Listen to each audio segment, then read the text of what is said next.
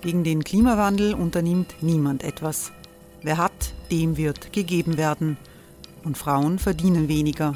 War ja immer schon so. Man ärgert sich und macht weiter. Was aber, wenn nicht? Wir haben eine Idee. Die Falter Arena macht die Bühne frei für Menschen und Projekte, die das Land verändern. Mein Name ist Eva Konzett. Ich leite das Politikressort im Falter. Und am Sonntag, den 26. Mai, veranstalten wir im Wiener Stadtsaal die nächste Falter Arena. Mit dabei unter anderem der ehemalige Politiker und Neosänger Matthias Strolz, Theresa Imre von Markter, Sonja Jöchtel von Love Politics oder Kari Ochsner von Ochsner Wärmepumpen. Machen statt jammern. Wir schauen uns an, wie das funktionieren kann. Kommen auch Sie vorbei. Alle Informationen und Tickets finden Sie unter falter.at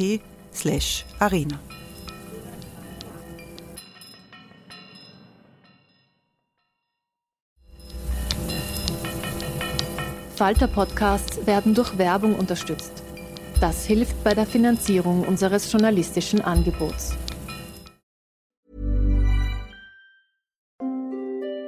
Hereinspaziert durch unser Burgtor. Ob Burgherr, Ritterin, Stallbursche oder Gauklerin. Die Burg Liechtenstein in Maria Enzersdorf bei Wien lädt zu Erkundungen ein und weckt bei Groß und Klein die Abenteuerlust. Erbaut im Jahr 1130 ist die Burg bis heute zu 60 Prozent im Originalzustand erhalten. Waffenkammer, Turmzimmer und Ritterstube.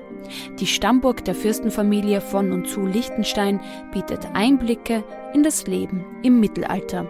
Besuchen Sie uns jetzt in der Erlebniswelt Burg Liechtenstein. Jeden Sonntag mit eigener Kinderführung. www.burgliechtenstein.eu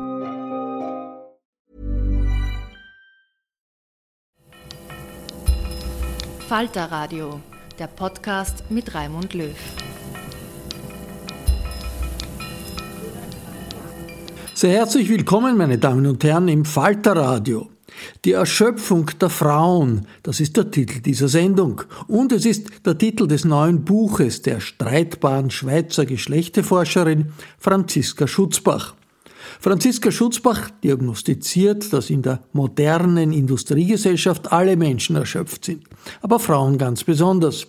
Es geht dabei nicht nur um die bekannte Doppelbelastung von Beruf und Familie, sondern darüber hinaus auch um die hohen Standards, die auch ein Resultat der Frauenbefreiung der letzten Jahrzehnte sind.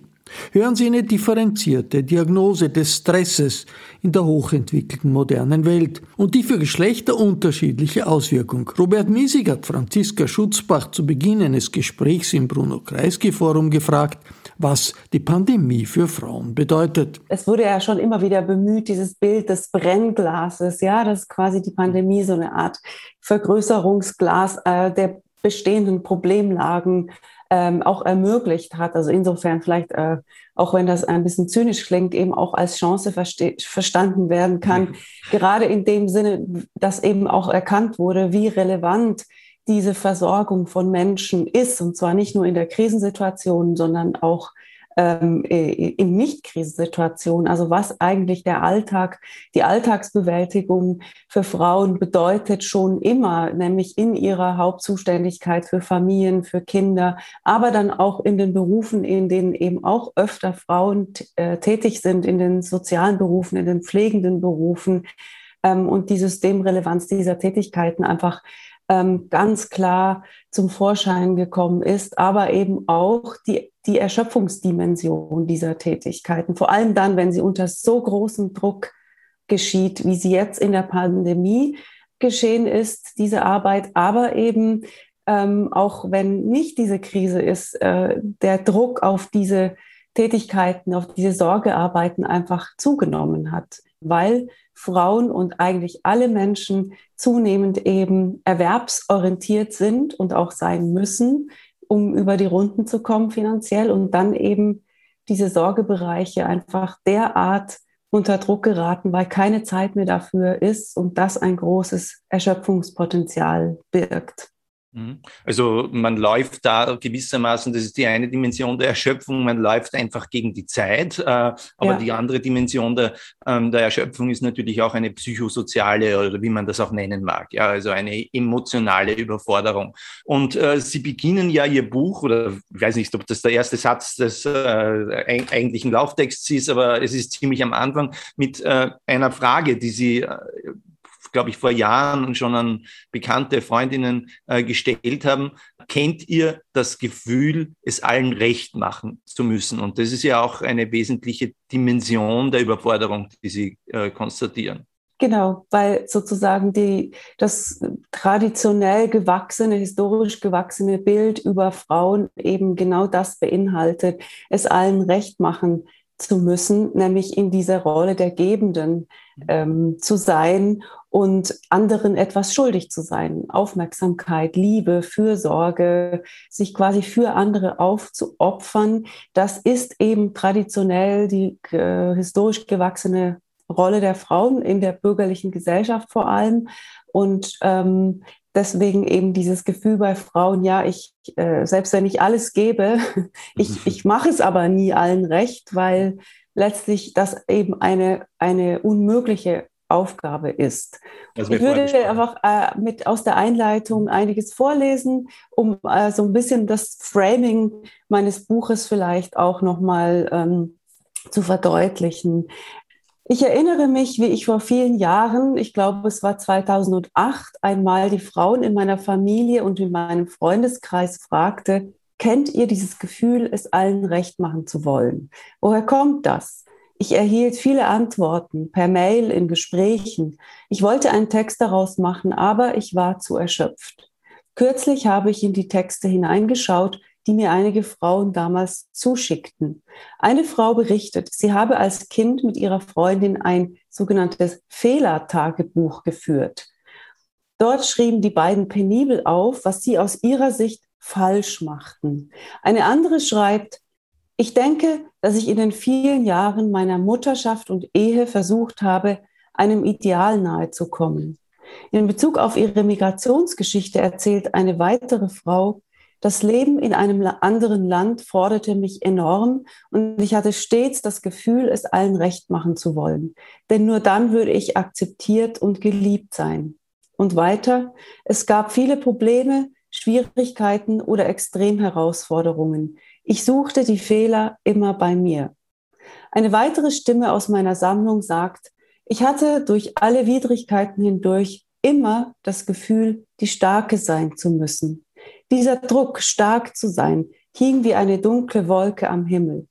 Für mich war klar, dass ich nicht geliebt würde, wenn ich nicht stark wäre. Und eine weitere Frau merkt an, Frauen hinterfragen, zweifeln oder klagen sich an, suchen die Schuld bei sich. Ich habe das Projekt damals nicht umgesetzt und keinen Text geschrieben. Ich war eine junge Doktorandin mit zwei kleinen Kindern und eben zu erschöpft. Dieses Buch handelt von der Erschöpfung der Frauen und von der Frage, woher sie kommt, warum sie seit jeher ein selbstverständlicher Aspekt weiblicher Lebensrealität ist und was man ihr entgegensetzen kann. Frauen können heute berufstätig sein, Karriere machen, in die Politik gehen. Sie können Sex mit verschiedenen Partnerinnen haben und ein emanzipiertes Leben führen. Das bedeutet aber auch, von ihnen wird nun Perfektion in noch mehr Bereichen erwartet.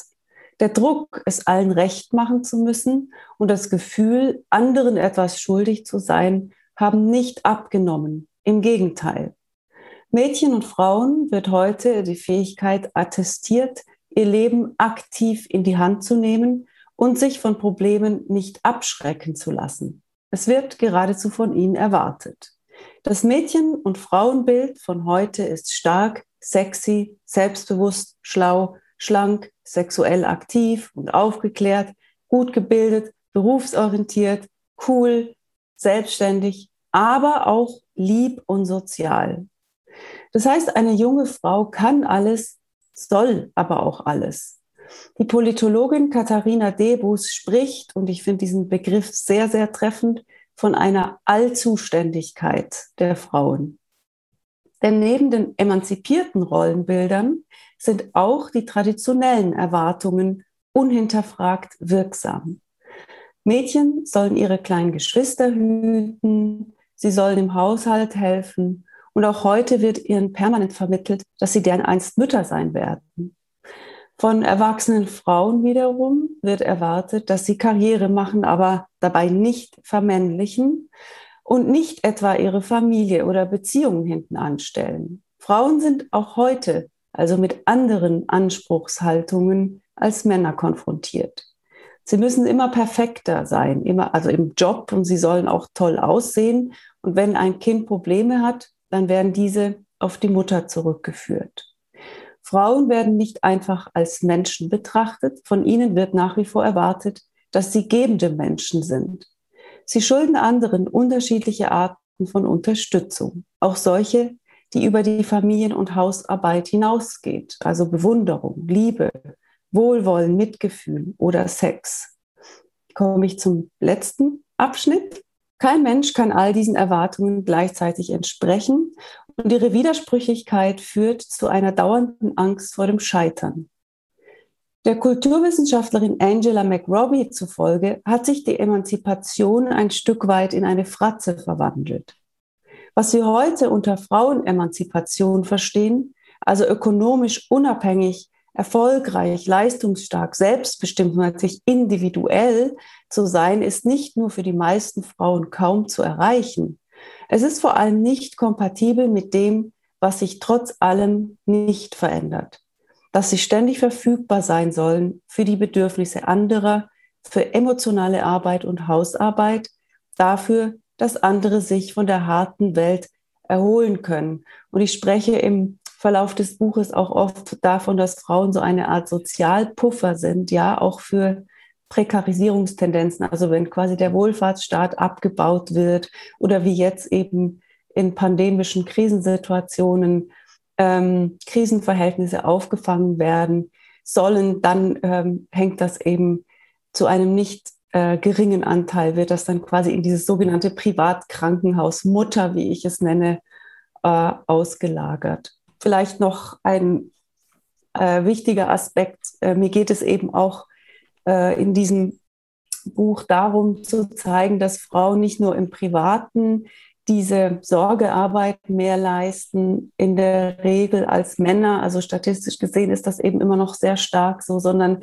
dass sie auch in, in der Berufstätigkeit diese Rolle der Gebenden oftmals übernehmen. Also auch ähm, in Unternehmen oder am Arbeitsplatz dann eben diese Rolle vom wer kocht den Kaffee, wer kümmert sich um die Geburtstage von KollegInnen, wer ist quasi, äh, wer, wer kümmert sich um, um Beziehungsprozesse und diese dieses Beziehungshandeln, also ich nenne das Beziehungshandeln, in das Frauen viel öfter involviert sind, sei es im privaten als auch in Berufen, führt dazu, dass sie weniger Pausen haben und einfach weniger Zeit, die ohne Unterbrechung ist. Und dies, ähm, das führt auch zu solchen Sachen wie abends wach liegen, sich überlegen, habe ich jetzt was Falsches gesagt? Also diese Beziehungsverantwortung führt dann eben auch nicht nur in, der, in dem Moment selbst zu mehr Arbeit, wie ich es mal nennen würde, sondern auch im Nachgang, in der Freizeit nimmt man das ja dann mit, ja, wenn in Beziehungen Dinge schief laufen. Also ich meine jetzt eben auch Beziehungen, Beziehungen am Arbeitsplatz, nicht nur im Privaten. Und ähm, der Punkt ist, dass das einfach diese mentale Arbeit letztlich noch viel unsichtbarer ist als das, was wir so quasi in klassischer Weise als Sorgearbeit oft benennen. Also Kloputzen, einkaufen, abwaschen, sondern das ist quasi so eine Art von psychischer Dimension von Auslaugung, die eben noch weniger greifbar ist als mh, hm, ja diese eher handgreif, also greifbare Sorgetätigkeit. Und also darum geht es sehr deutlich in meinem Buch auch. Ja. Sie, Sie nennen das ja auch Affekt, äh, Affektmanagement, was da innerhalb der Unternehmen passiert, ja. dass häufig ja. Frauen dann quasi die emotionalen Probleme innerhalb äh, des Unternehmens mit der Kollegenschaft dann abfangen müssen, das bearbeiten müssen. Man könnte vielleicht fast auch zynisch sagen, das, was an guter Stimmung die Männer kaputt machen, müssen die Frauen dann wieder verbessern. Aber das ist natürlich nicht nur innerhalb der Belegschaft, sondern auch nach außen, wenn es ein kundenorientiertes Unternehmen ist. Äh, das heißt, auch da haben äh, Frauen eine Aufgabe, die eigentlich nicht so richtig im, im Stundenplan und in der Arbeitsbeschreibung meistens drinsteht und auch eine, die emotional natürlich fordernder ist. Das heißt, die ermüdet mehr und die nimmt man dann auch mit heim. Ich finde das auch wirklich einen ganz zentralen Aspekt. Also die Politologin äh, Birgit Sauer hat das ja tatsächlich auch untersucht in der, in der Unternehmens- Logik der letzten 20 Jahre hat die sogenannte ähm, Gefühlsarbeit ja auch an Bedeutung gewonnen. Das heißt, die Anforderungen an Angestellte, sich emotional erstens mal mit dem äh, Unternehmen zu identifizieren, aber auch äh, in, in der Art der äh, wie sich MitarbeiterInnen eben untereinander verhalten sollen, hat dieses äh, wurden die sogenannten Social Skills ja auch irgendwie aufgewertet. Und das ist jetzt nicht nur per se etwas Schlechtes, weil das auf der einen, das ist sehr ambivalent. Auf der einen Seite den MitarbeiterInnen eben ermöglicht, sich irgendwie emotional als Teil von etwas, von einem, äh, von etwas Sinnvollen zu sehen und eben diese ganze Aufwertung von Gefühlshandeln irgendwie auch nicht nur schlechte Aspekte hat, aber auf, gerade auf der Geschlechterebene hat es eben oftmals den Effekt, dass wenn jetzt Männer ihre Social Skills aufwerten, äh, die in ihrem Selbstgefühl dann die Vorstellung haben, ja, das ist eine Kompetenz, die ich mir jetzt aneigne und darauf auch stolz sind, dass sie jetzt Social Skills eben auch beherrschen, aber das tatsächlich als Arbeit definieren, während Frauen sehr oft als das als etwas sehen, was sie ja sowieso äh, dauernd machen und auch können müssen, weil das eh Teil ihrer Rolle ist als Frauen. Und in dem Sinne viel weniger das als wirkliche Arbeit in der Lage zu bewerten sind und auch ähm, von außen an Frauen viel seltener herangetragen wird, dass sie da Arbeit leisten, sondern eben auch von außen an die Frauen eher herangetragen wird, ähm, ja, ihr macht das ja sowieso, ihr könnt das ja eh, das gehört ja zu eurer Natur. Und da in dem Sinne eigentlich die, dann wiederum so eine Art von Mehrarbeit, die jetzt von allen Mitarbeiterinnen ähm, erfordert wird, also emotions, emotional mehr einzubringen ins Unternehmen, für die Frauen sich wieder nachteilig auswirkt, weil es tatsächlich bei ihnen einfach so quasi als natürlich vorausgesetzt wird, während Männer da eher was Positives rausgewinnen können. Sie haben ja äh, zitiert das äh, oder vorgelesen aus einer Passage, wo dann dieser, dieser eine Satz fiel, dass das Frauen- und Mädchenbild äh, heute eben so ist, dass man stark sein kann, sexy, selbstbewusst, schlau, schlank, ja. sexuell aktiv und aufgeklärt, gut gebildet, berufsorientiert, cool, selbstständig und auch lieb und sozial. Das dürfen die Frauen alles, aber wie sie dann äh, quasi insinuieren, mhm. aber sie müssen das alles auch und das ist ein Teil der Überforderung. Äh, jetzt ist es natürlich eine interessante Passage deswegen, weil äh, es einerseits ja Dinge betrifft, die an die Person selbst von außen herangetragen wird, also eine Art von Postulat, aber auch etwas, was die Person ja selbst will, also zur Hälfte zumindest.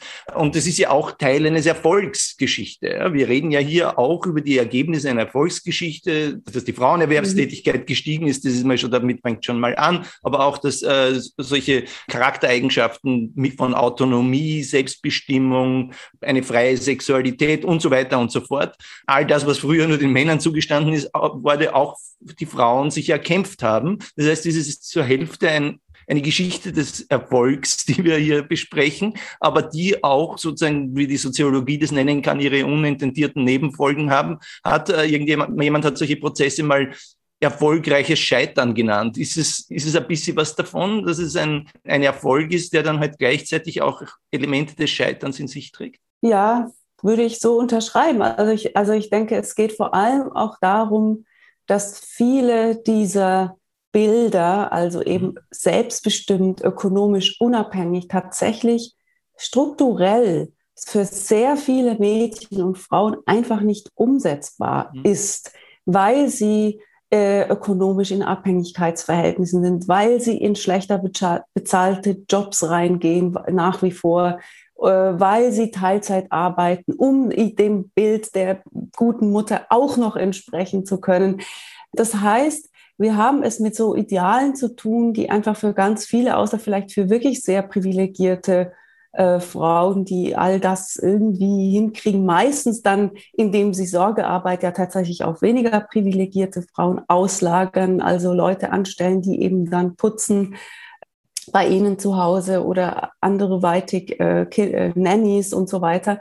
Aber für die allermeisten Frauen sind eben diese ganzen Ideale, Emanzipationsideale tatsächlich nicht, nicht, äh, nicht umzusetzen. Und das führt zu einem enormen Stress, weil gerade junge Mädchen, wie eben Katharina Debus in ihrer Studie aufzeigt, dann ähm, das Gefühl haben, sie müssen schon wo sein, wo sie aber de facto einfach gar nicht sein können.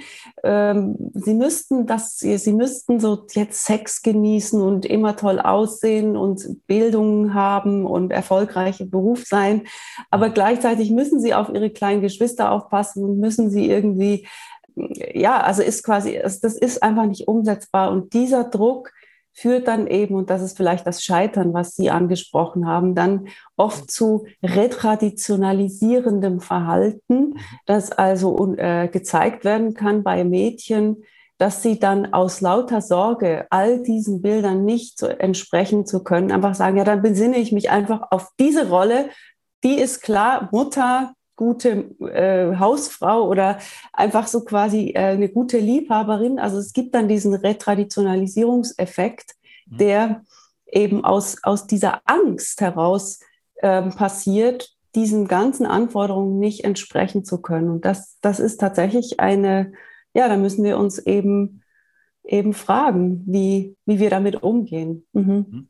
Jetzt äh, sind das ja natürlich alles Dinge, Sie haben von Idealen gesprochen, also so, so Rollenideale, die an Frauen herangetragen werden, aber es sind ja eigentlich auch äh, darüber hinaus auch so Ideale eines modernen Lebens, die an alle herangetragen werden, ja. also zwischen Selbstoptimierung und äh, dieser Idee der Selbstverwirklichung. Man muss sich dauernd selbst verwirklichen, man darf nicht Durchschnitt sein, man muss besser als die anderen sein. Äh, das sind ja äh, sozusagen moderne Postulate, die alle überfordern. Ja, also wenn du das Absolut. Buch, wenn du das Buch als Mann liest, denkst du dir ja immer, ah, ja, das kenne ich, und dann denkst mhm. du dir, mhm. aber es handelt nicht von mir. Äh, äh, und es ist äh, sicherlich für Frauen auf der Ebene, das alles unter einen Hut zu bringen, nochmal einen, einen, einen Deut schlimmer. Äh, aber leben wir in einer, in einer Überforderungsgesellschaft, die uns generell überfordert. Ryan Reynolds here from Mint Mobile. With the price of just about everything going up during inflation, we thought we'd bring our prices down. So to help us, we brought in a reverse auctioneer, which is apparently a thing. Mint Mobile unlimited premium wireless. Ready to get 30, 30, bit to get 30, bit to get 20, 20, 20, bit to get 20, 20, bit to get 15, 15, 15, 15 just 15 bucks a month. So, Give it a try at mintmobile.com/switch. slash $45 up front for 3 months plus taxes and fees. Promo for new customers for limited time. Unlimited more than 40 gigabytes per month slows. Full terms at mintmobile.com.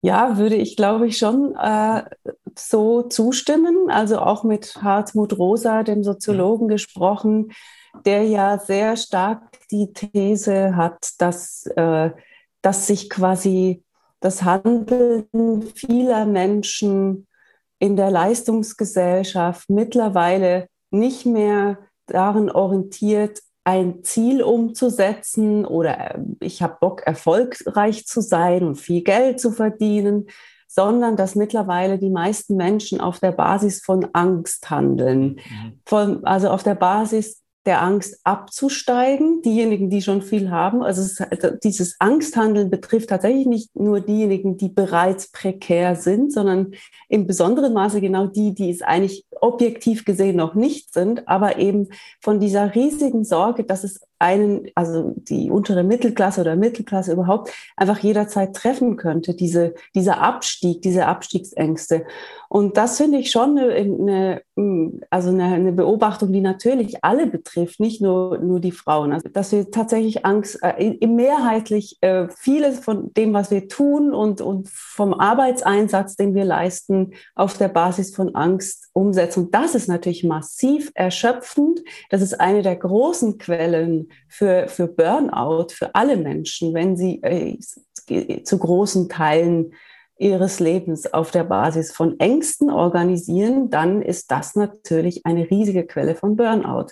Und ich möchte schon auch betonen, dass bei Männern natürlich gerade die Gefahr auszubrennen sehr stark im, im Beruf besteht, weil da natürlich auch das Geschlechterrollenbild sehr eng dran geknüpft ist. Ein, ein erfolgreicher Mann muss, ein, muss erfolgreich im Beruf sein, er muss Geld verdienen, während eben Frauen da das tatsächlich mittlerweile natürlich auch haben, erfolgreich im Beruf sein zu müssen, aber vor allem auch eben diese Rolle der Gebenden gut erfüllen müssen. Also mir ist es ganz wichtig, also zu sagen, man könnte natürlich auch ein Buch über die Erschöpfung von Männern schreiben, die wieder aufgrund von ganz anderen äh, Geschlechterstereotypen und ähm, Anforderungen Gefahr laufen, äh, erschöpft zu sein. Ich habe mich jetzt entschieden, eben über die Frauen zu, zu schreiben und ähm, ich denke, wichtig ist einfach zu verstehen, dass diese Sozialisierungen sehr stark sind. Also diese Aufforderung, die ich dann oft höre, ja, dann sei doch nicht, dann hör doch mal auf mit dem Perfektionismus, also jetzt an Frauen gerichtet. Sei doch dann nicht so eine gute Mutter oder lass den Dreck doch mal liegen oder sei doch nicht, sei doch mal gefühlskälter im Beruf. Und das ist ähm, halt nicht möglich, einfach aufzuhören damit, weil die Erfahrung von Frauen ist, dass sie, wenn sie dies, all diesen Erwartungen nicht gerecht werden, dann eben konkret sanktioniert werden. Also es ist undenkbar, eine schlechte Mutter zu sein. Das fällt massiv auf einen zurück. Das ist existenzbedrohend. Ja, das ist wirklich der, das Staat, der Status, das, das Subjektstatus von Frauen hängt davon ab, ob sie diese Rolle der Gebenden gut erfüllen. Das ist das eine. Und wenn Sie sie nicht gut erfüllen, dann erfahren Sie eben beruflich zum Beispiel auch Sanktionen. Wir haben, ich möchte gern zwei Beispiele nennen. Das eine Beispiel ist Hillary Clinton, ohne sagen zu wollen, dass ich jetzt ein riesiger Clinton-Fan bin, aber ganz viele Menschen haben gesagt, sie hätten sie nicht gewählt, weil sie eben gefühlskalt ist und bestimmte weibliche Kompetenzen nicht erfüllt. Das heißt, es ist ihr direkt zum Nachteil geraten, dass sie nicht diese Rolle ähm, als mächtige Person nicht auch bewiesen hat, dass sie trotzdem noch eine gute Frau ist und immer noch eine fürsorgliche Person. Und das andere Beispiel ist die Studie, die ich auch zitiere in meinem Buch, wo es um die Bewertung von ProfessorInnen geht. Studierende haben da klar weibliche ProfessorInnen schlecht evaluiert, die in ihre Betreuungsarbeit nicht ausreichend erfüllen gegenüber Studierenden, während die männlichen Professoren, die genau gleich schlecht betreuen, ähm, nicht schlecht evaluiert werden dafür, sondern ihnen das sogar noch als Kompetenz ausgelegt wird. Im Sinne von, ja, der hat halt so viel zu tun, das ist ein brillanter Forscher, der kann sich nicht so empathisch um Studierende kümmern. Das gerät Männern eben nicht zum Nachteil. Und der Effekt ist, dass Frauen tatsächlich schlechter evaluiert werden, dann jetzt am, am, an diesem konkreten Beispiel. Und das will ich damit sagen. Es ist nicht so leicht, diese Rollen einfach zu verlassen. Genauso wie wir nicht von Männern einfach erwarten können, ja, dann streng dich doch mal nicht an im Beruf. Jetzt nimm's doch mal locker, wenn du arbeitslos bist. Dann sei doch mal locker damit, ja. Es ist ja total existenzbedrohend für Männer, wenn sie eben arbeitslos sind oder wenn sie nicht reüssieren beruflich. Und das, das, das kann man eben nicht einfach auf der individuellen Ebene so leicht lösen. Genau. Also wir reden ja hier die ganze Zeit über individuelle Leiden, die aber eigentlich kollektive Leiden sind, weil sie erstens ja. mal von vielen Leuten erlebt werden und andererseits aus der Gesellschaft kommen, aus den, äh, aus den, aus den Verhältnissen entspringen und den Anforderungen, die ja Verhältnisse an Subjekte stellen. Sonst wäre es ja äh, zumindest für uns nicht so ein interessantes Thema, sondern sonst wäre es ein, ein, ein Thema für die Individualpsychologie. Sie sprachen vorher schon auch über, über diesen Wahn der Perfektion. In Ihrem Buch nennen Sie das äh, das Dogma der Perfektion, der ja auch, das natürlich auch wieder auf alle zutrifft, aber auf Frauen nochmal besonders stark, weil es vielleicht sozusagen äh, auch noch viele Komponenten beeinschließt, die bei Männern nicht einschließt. Also viele von denen, die Sie schon gesch äh, geschildert haben, aber natürlich auch äh, das, das Äußere, das Aussehen, den Erfolg haben, den Erfolg aber auch ausdrücken, äh, darstellen können. Das alles hat ja immer auch eine heutzutage eine extrem performative Dimension. Es reicht ja nicht, dass du Erfolg hast, du musst, das, man muss es dir ja auch ansehen. Dann, was dazu kommt zu dieser Selbstoptimierung ist, dass man sich auch dauernd selbst beobachten muss. Und in dieser Selbstbeobachtung äh, sind Frauen besonders kritisch. mit sich selber. Also es gibt dieses Thema der Selbstobjektivierung, also dass Frauen gewissermaßen auch diesen patriarchal entstandenen Blick auf sie, dass sie nämlich die die Betrachteten sind. Also das ist ja eine historisch gewordene Position.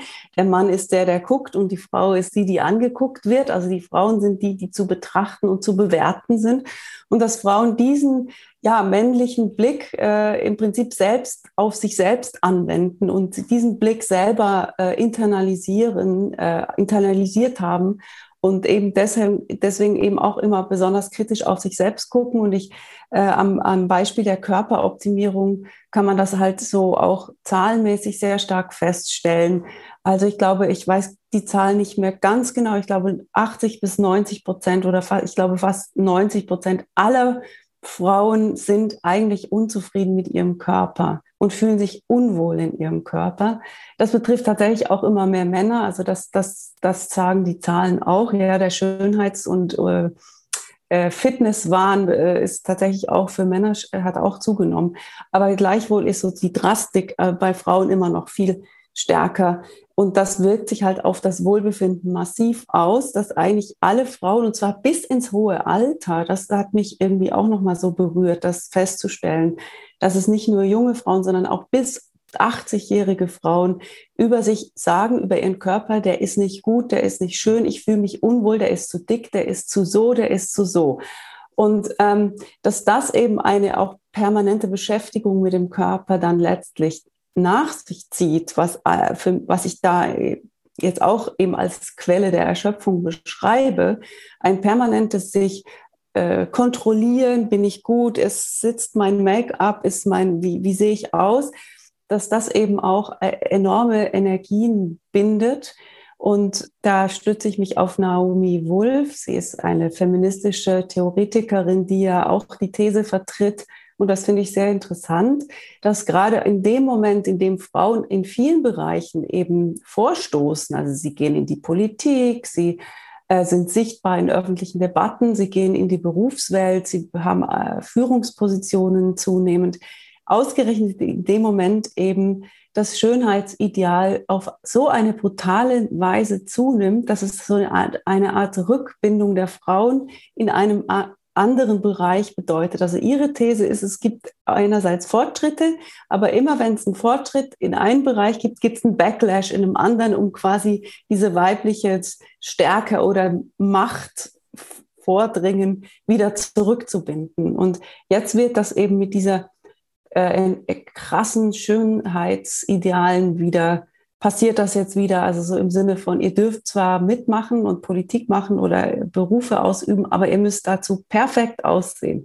Diese Selbstobjektivierung, ja, ist, ist wirklich ähm, auch äh, zu beobachten halt bei der Zunahme von Essstörungen und alle diese Themen, wo eben auch versuchen, das finde ich eigentlich auch eine psycho psychoanalytisch interessante These, dass dieses Streben nach Perfektion, so paradox es klingt, ja eigentlich auch der Versuch ist, Handlungsmacht zu bekommen, also sich handlungsmächtig zu fühlen, weil es ja auch um, um den Versuch geht, sich zu, also, also mhm. zu handeln und Kontrolle auszuüben. Und das äh, tatsächlich nicht jetzt nur ein passives Reagieren auf irgendwelche Erwartungen ist, sondern tatsächlich Frauen da ja auch versuchen, irgendwie handlungsmächtig zu sein und auf der anderen Seite genau das aber ähm, äh, wiederum sehr selbstzerstörig und destruktiv ist. Also die Frauen werden einerseits handlungsmächtig, versuchen ihren Körper zu optimieren und auf der anderen Seite zerstören sie dann damit eigentlich den eigenen Körper bis hin zu, also im Extremfall bis hin zur Anorexie und bis hin zum, zum, zur Selbstauslöschung. Und ähm, das ist eben auch so eine Tragik der Moderne, die Sie ja, auch schon ein bisschen die, angetönt diese, haben. Äh, das ist ja natürlich die, wie soll ich sagen, äh, die eklatanteste und ostentativste Form, ja auch äh, sich selbst Gewalt anzutun, äh, diese Art von äh, Anorexie und so weiter, aber was ja viel häufiger der Fall ist und was ja auch mit Gewalt äh, dem eigenen Körper gegenüber zu tun hat und alltäglich geworden ist, sind Schönheitsoperationen, um eben auch einem Schönheitsideal zu, zu so entsprechen, dass sich natürlich über Social Media und Instagram und all ja. diese Dinge noch mal dramatischer aus, aus, aus, ausgebreitet hat, nämlich auch als Terror ausgebreitet hat, weil es ja dauernd perfektionierte Körper sind, die in Wirklichkeit gar nicht so perfekt sind. Und gleichzeitig gibt es diese Schönheitsoperationen, äh, die sich halt vielleicht nicht jeder leisten kann, aber schon relativ viele Leute. Also es ist doch erstaunlich, wie viele Menschen man begegnet oder zumindest im Netz äh, findet, die also sozusagen durchaus bekunden, ja, mit 18 hat man sich das, die Brust machen lassen oder den Po machen lassen oder was weiß ich was. Das, äh, jetzt mein, neigen wir alle äh, ab einem gewissen Alter zu einer gewissen, äh, äh, manchmal so eine, so, eine, so eine Nostalgie oder so etwas, oder nostalgischen Interpretationen, aber ist das etwas, was einfach schlimmer wird? Wenn man jetzt die Zahlen zu Essstörungen ja. und Anorexie und Zunahme von Schönheitsoperationen anguckt, ja, dann ist es tatsächlich, hat das zugenommen. Auf der anderen Seite will ich auch nicht nur kulturpessimistisch ja. sein, ja. Also ich finde das. Das war das auch, Wort, nachdem ähm, ich gerungen habe und dann habe ich Nostalgie gesagt. Ja. Aber Kulturpessimismus passt da besser, ja, stimmt. Also ich finde, das digitale Ausagieren von jungen Frauen und Mädchen im Internet, selbst wenn ich es zum Teil sehr problematisch in Bezug auf Schönheitsideale finde, muss man doch sagen, krass, die haben Millionen Follower, die sind super erfolgreich. Da ist auch ein weibliches Agieren, äh, was ich jetzt nicht nur per se als irgendwie Opfer de, des Patriarchats, also das würde mir dann auch zu kurz greifen. Also wo quasi, ja, man muss eben aufpassen, dass man weibliches Handeln nicht immer wieder automatisch mit so einem paternalistischen Blick beurteilt, im Sinne, ihr rennt ja alle nur irgendwelchen vorgegebenen Schönheitsidealen nach und seid eigentlich keine äh, selbstständig handelnden Subjekte. Also diese, da muss man immer aufpassen, auch in Bezug auf so Analysen, was ist sexuell, äh, selbstbestimmtes sexuelles Handeln. Also gibt es auch viele äh, ja, Gefahren, auch aus einer feministischen Perspektive eben zu schnell diesen Blick zu übernehmen, äh, ja, das ist eh alles nur Handeln im Dienste des Kapitalismus oder im Dienste des Patriarchats. Und da plädiere ich in meinem Buch schon auch immer wieder, selbst wenn ich eine Diagnose mache, okay, das hat zugenommen, der Druck, schön zu sein und das Schönheitshandeln ist in gewisser Weise ja krass, auch selbstdestruktiv, versuche ich eben auch die emanzipatorischen und äh, eigenermächtigenden Handlungsweise hinter, hinter ähm, weiblichem Handeln äh, zu suchen und auch hervorzuheben. Und da gibt es ja auch wirklich interessante Studien, die dann eben genau diese emanzipatorischen ähm, Aspekte von weiblichem,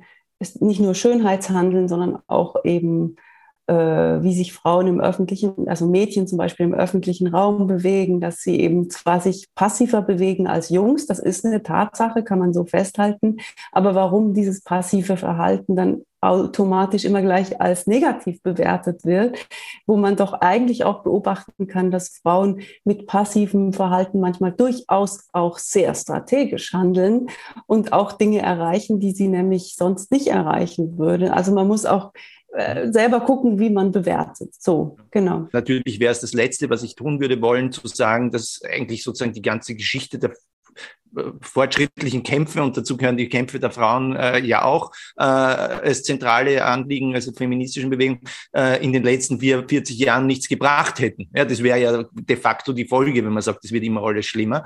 Genau. Äh, das würde ja, wär, würde ja nicht nur den Tatsachen nicht entsprechen, sondern zweitens sozusagen den großen Kämpferinnen und Kämpfern äh, der Vergangenheit irgendwie ja. schlechtes Zeugnis ausstellen. Und außerdem, was, wem macht man Mut damit, wenn man sagt, sagt das bringt, bringt nichts. Ja? Also das mhm. äh, ist ja das Letzte, was ich äh, tun würde wollen. Und äh, ja, da bin ich, äh, die letzten zwei Fragen, die, die, die ich noch, äh, oder Komplexe, die ich noch besprechen will. Wir haben einiges berührt, sagen wir mal so, die jungen Frauen, äh, der selbstobjektivierende Blick, aber natürlich auch der objektivierende Blick von Männern äh, und mehr als das, äh, als das objektivierende Verhalten, Übergriffigkeiten und so weiter und so fort. Kann man natürlich auch sagen, da wird heute auch schon vieles nicht mehr toleriert, was früher noch sozusagen augenzwinkern toleriert geworden wäre. Aber auch das ist etwas, was Frauen immer noch erleben, und zwar jede Frau nahezu. Und wahrscheinlich häufiger so dass man mit so einem gewissen Unbehagen schon durch die Welt geht. Äh, das ist ja auch etwas, was dann sozusagen einzahlt in diese Überforderung, weil wenn man permanent äh, sozusagen das Gefühl hat, es könnte was passieren, ist es anstrengender für jemanden, als wenn man dieses Gefühl nicht haben muss. Ich beschreibe Belästigung im öffentlichen Raum auch als Thema der Erschöpfung, genau deshalb, weil Frauen äh, sehr stark und sehr oft in ihrem Leben damit beschäftigt sind, sich gegenüber grenzüberschreitendem Verhalten von Männern irgendwie verhalten zu müssen. Und ähm, das ist für mich auch eigentlich Teil dieses Geberinnen-Themas oder Verfügbarkeitsthemas. Es geht nämlich darum, dass man eben auch im öffentlichen Raum, dass viele Männer das Gefühl haben, dass eben ihnen die Aufmerksamkeit von Frauen einfach so zusteht. Zum Beispiel, wenn sie einem hinterherpfeifen oder dumme Sprüche machen oder äh, einen sogar wirklich bedrohen. Und diese Anspruchs, also sexuelle Anspruchshaltung gegenüber Frauen führt eben zu einem kontinuierlichen äh, ausloten müssen von Situationen.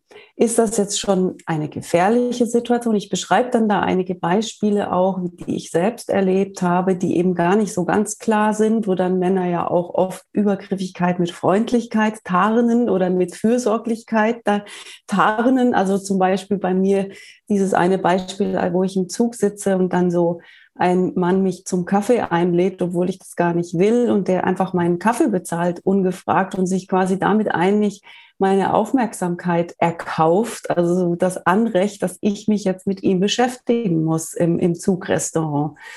Und das sind so Situationen, die eben ich als Quelle der Erschöpfung auch beschreibe, weil das erfordert dann, okay, sage ich dem jetzt direkt ins Gesicht, äh, dass ich das blöd finde oder lächle ich und hoffe, dass er mich dann in Ruhe lässt, wenn ich ihm vielleicht fünf Minuten Aufmerksamkeit gebe und dann in der Hoffnung, dass er dann aufhört. Oder haue ich ab, also räume das Feld, was jetzt auch nicht mega cool ist, in so einem vollen ICE einen neuen Platz suchen zu müssen.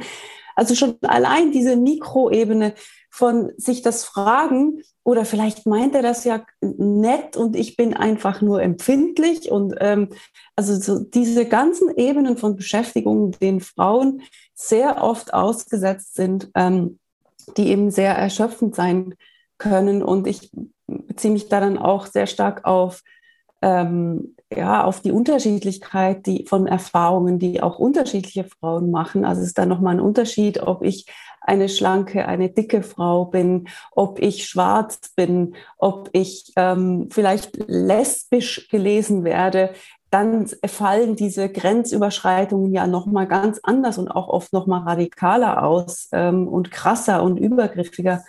Ähm, ja, also dieser öffentliche Raum als Zone der Erschöpfung für Frauen, aber auch nicht nur. Also ich ja. gehe ja dann eben auch in diesem Kapitel sehr stark darauf ein, wie Frauen sich diesen öffentlichen Raum auch immer wieder sehr selbstbestimmt ähm, genommen haben, gerade eben mit großen Demonstrationen oder auch wenn man das Internet als öffentlichen Raum definiert. MeToo ist ja auch ein, ein quasi ein Nehmen des öffentlichen Raumes mit durchaus auch Erfolg, also erfolgreichen Elementen und emanzipatorischen Effekten.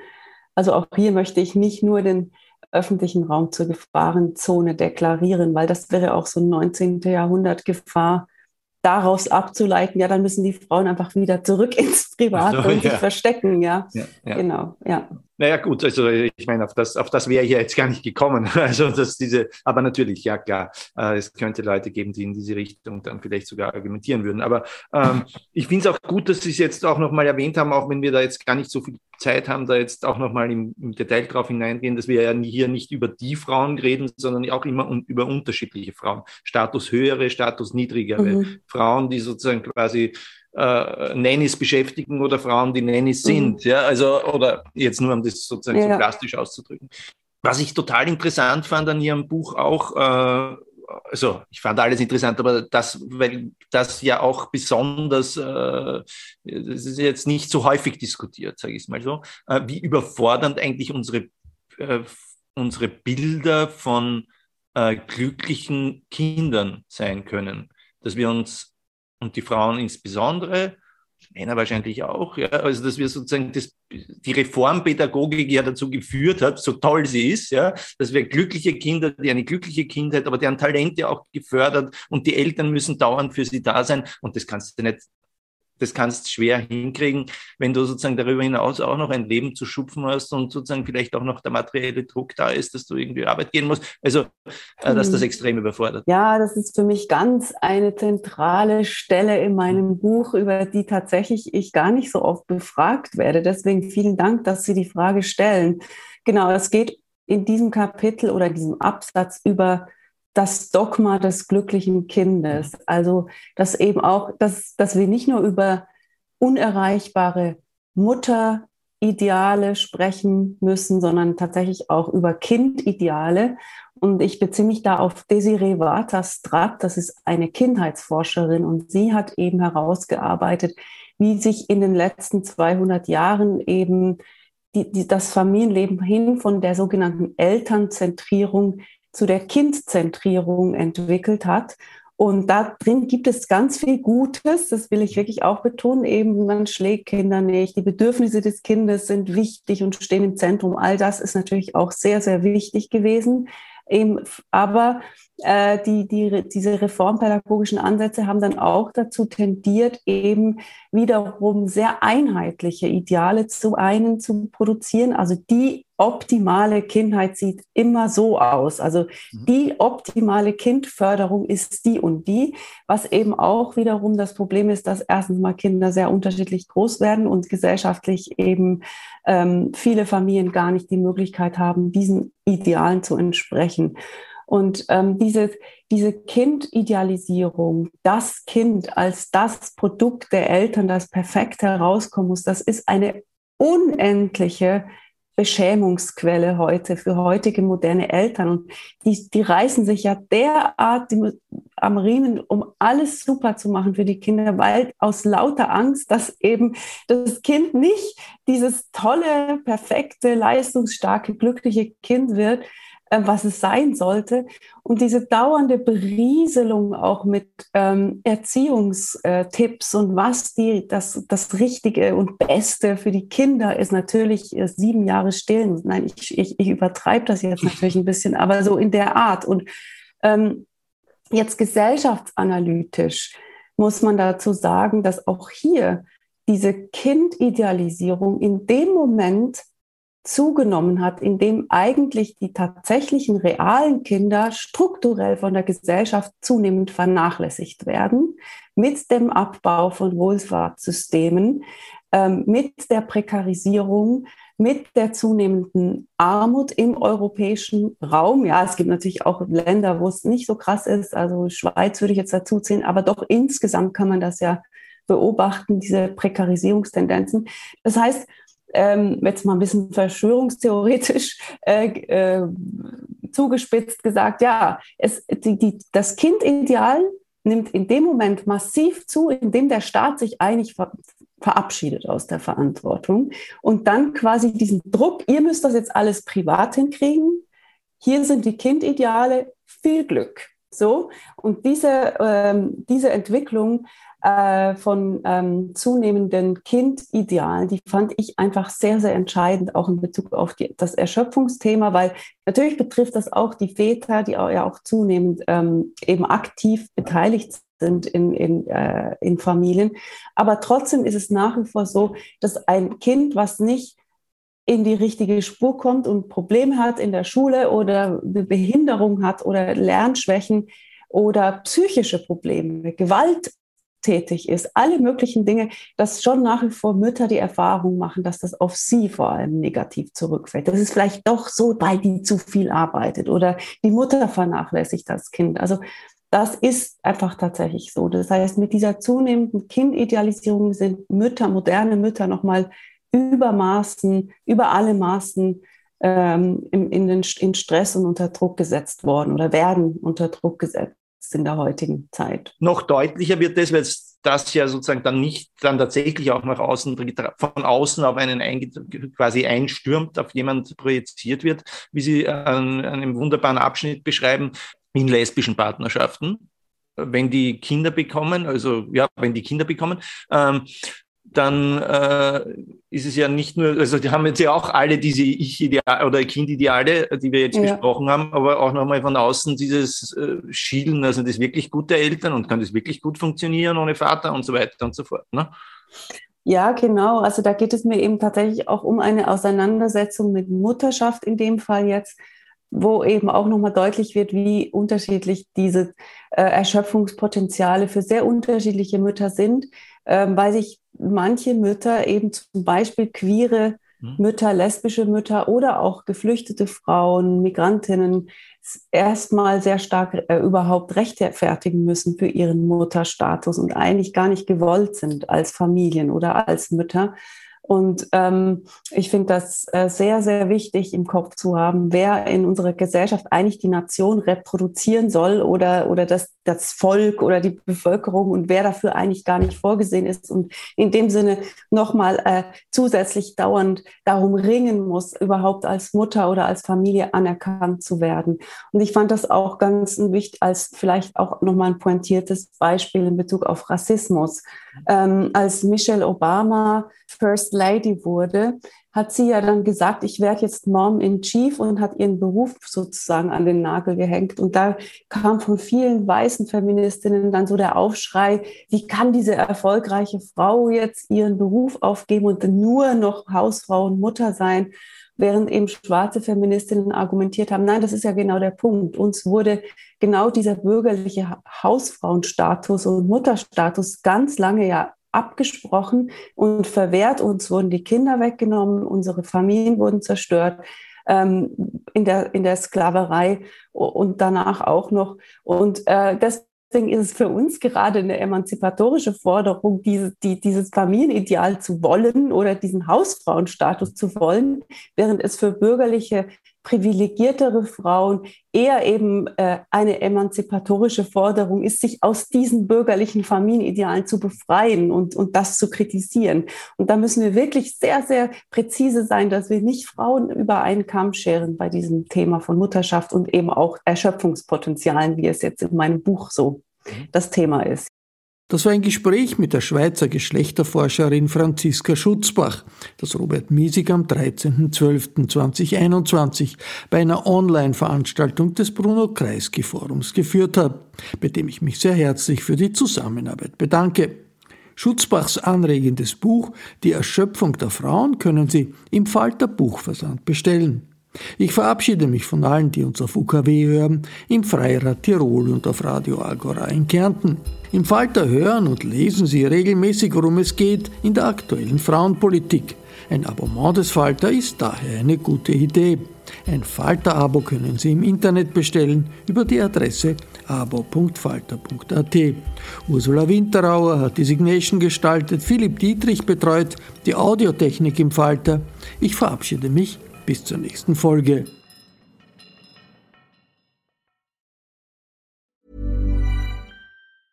Hi, I'm Daniel, founder of Pretty Litter. Did you know cats tend to hide symptoms of sickness and pain? I learned this the hard way after losing my cat, Gingy. So I created Pretty Litter, a health monitoring litter that helps detect early signs of illness by changing colors, saving you money and potentially your cat's life. Pretty Litter is veterinarian developed, and it's the easiest way to keep tabs on your fur baby's health right at home. Go to prettylitter.com and use code ACAST for 20% off your first order and a free cat toy. Terms and conditions apply. See site for details. Even when we're on a budget, we still deserve nice things.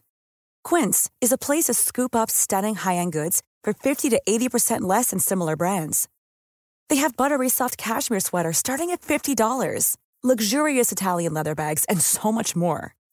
Plus, Quince only works with factories that use safe, ethical, and responsible manufacturing. Get the high-end goods you'll love without the high price tag with Quince. Go to quince.com/style for free shipping and 365-day returns.